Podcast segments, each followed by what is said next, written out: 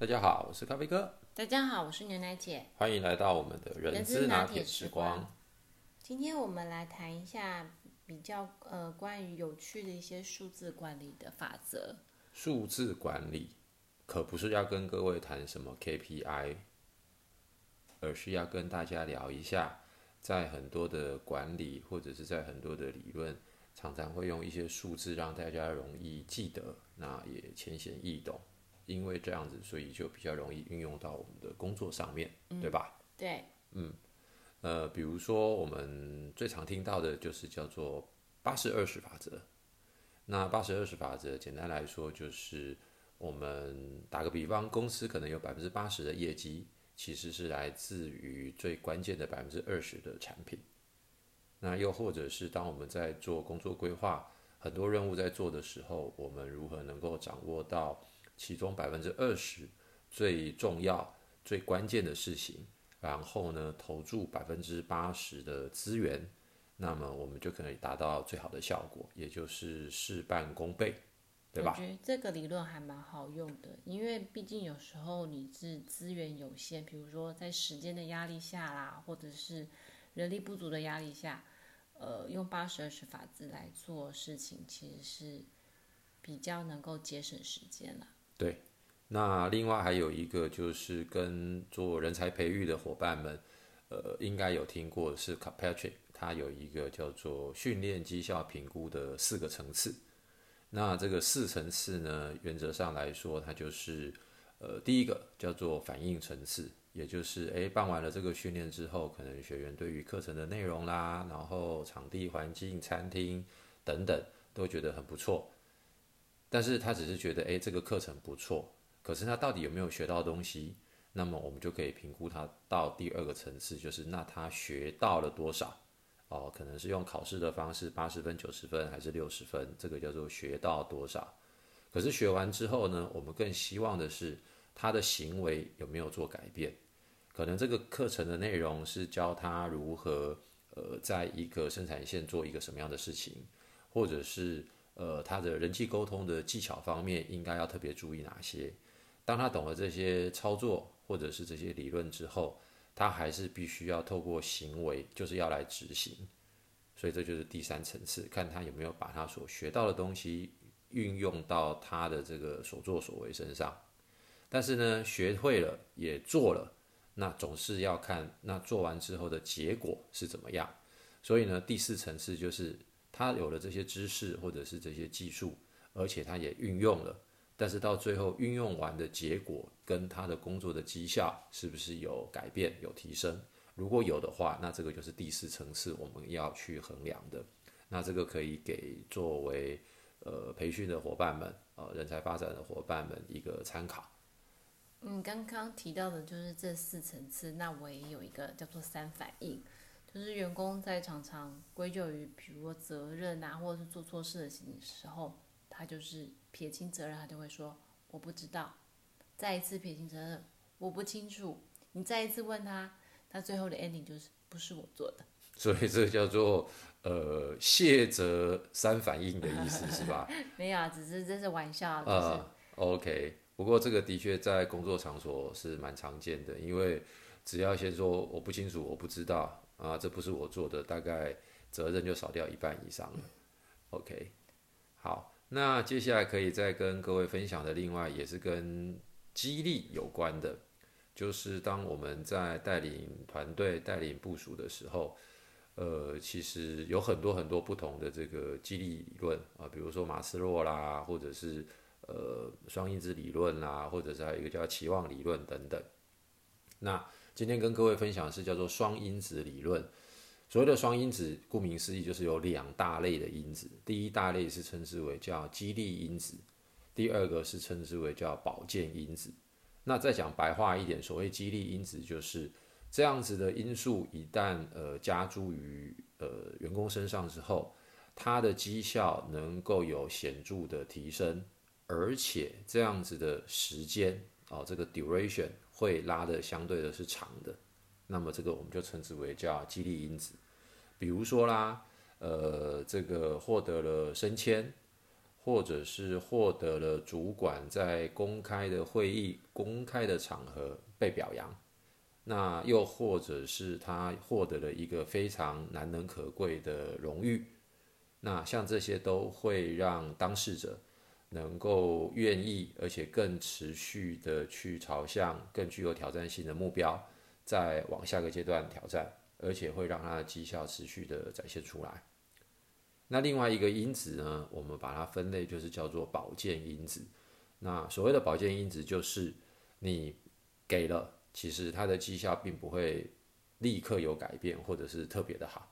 但是如果不给，很有可能会因为 emoji 不好，那导致它的绩效往下降。举个例子来说，呃，比如说叫做员工旅游好了。很多公司其实都有员工旅游，甚至于更好的公司还有国外的员工旅游。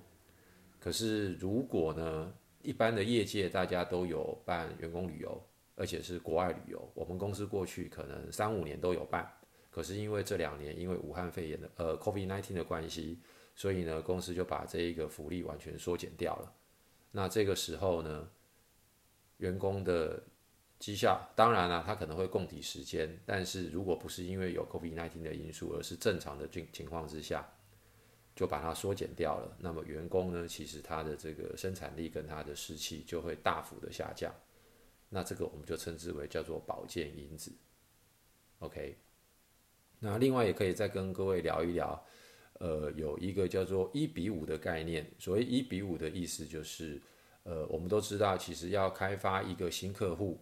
跟留住一个老客户，哪一个所要投资的成本、时间、资源要多呢？当然是开发一个新客户要来的多。所以我们有一个理论，就是如果流失掉一个老客户，需要花五倍的力气才能够找进来一个新客户。所以留住老客户远远比开发新客户所需要投入的资源跟时间，会相对的更容易把它留住。所以呢，有一个叫做一比五的新老客户的投资成本，还有一个二五零定律，有就是说，如果你得罪了一个客户，你可能会得罪两百五十个潜在客户，因为他可能会跟他的亲朋好友讲，哦，就是有一比两百五的这个两百五定律。所以，那我们可以这么说吗？如果我们现在有了一位新的听众，我们后面就潜在的有可能有两百五十个好听众吗？对，很好。嗯。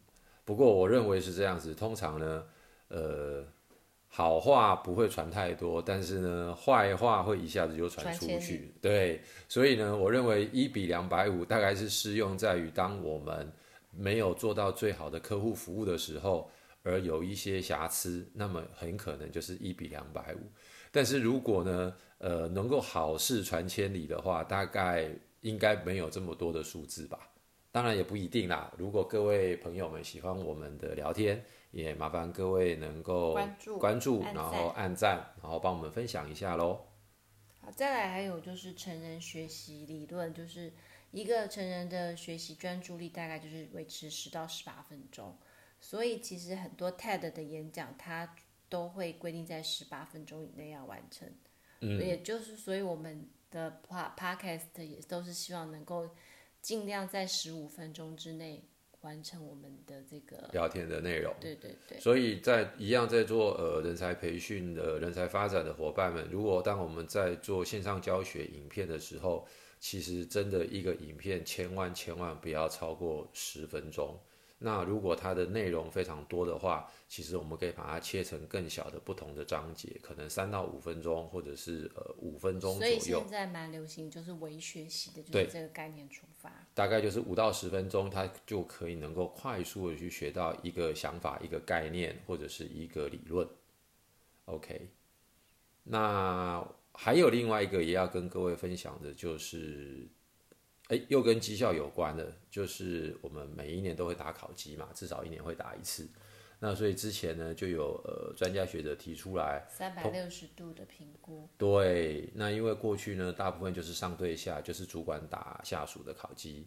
那打完了之后，其实不见得能够呃真实的反映我们的同仁他真正平常的表现，因为我们更鼓励的是跨部门的合作，或者是呃下对上。也能够有一些更多的互动，所以三百六十度的这个呃评估制度就是上对下，下对上，然后跨部门跟平行之间，所以它就是一个客户，对，它就是一个三百六十度的一个概念，也可以给各位做参考。那另外呢，今天这也在跟各位分享，其实是大概在十多年前吧，非常流行的一个叫做跟品质有关的，叫做六个 Sigma。哇，那个当初在念这两本书的时候，真的是也是念到天荒地老。不过简单来说，所谓的六个 sigma，其实它就是呃所谓的在品质的标准上面，每一百万个产品里面，它不可以高过于三点九多之类的，就是不能够超过四个样品，呃，成品是不良品。所以简单来说，各位只要记得，就是六个 sigma。它就是一个非常西格玛，就是我们常数学的概念，就是标准差。呃，对，它就是 standard deviation，它就是一个标准差，两个标准差。那所谓的六个西格玛，就是六个标准差。哦，那这个一个标准差呢，它就是呃六十二点多，六十八点多更正。那呃原则上来讲，就是它是一个非常非常高的一个呃品质标准的概念，也可以给各位做参考。对。最后那个。咖啡哥要不要分跟我们分享一下，目前居家上班的时候会？对啊，这个我想刚刚念了那么多，哦跟各位分享，分享了那么多都是跟学习啊、管理啊、绩效有关的。那最后我送给大家两个宝贵的数字吧，就是 BMI 指数。那 BMI 指数呢，必须要介于十八点五到二十四之间。那这个数值是怎么算出来的？它就是用我们的体重去除以身高的平方，那就是我们是比如说七十公斤，那我们身高可能是一点七公尺，哦，就是一米七嘛，所以就是一点七哦，单位是公尺的平方，哦，体重除以身高的平方就是我们的 BMI 指数。也希望大家在现在降为二级解封，呃，不解不解封，即将降为二级的前夕。大家也可以开始注意一下，是不是这一阵子在家里吃得好、睡得好，然后 BMI 指数还是也维持得很好。OK，好，好，那今天就到这边跟大家聊天，谢谢大家，拜拜，拜拜。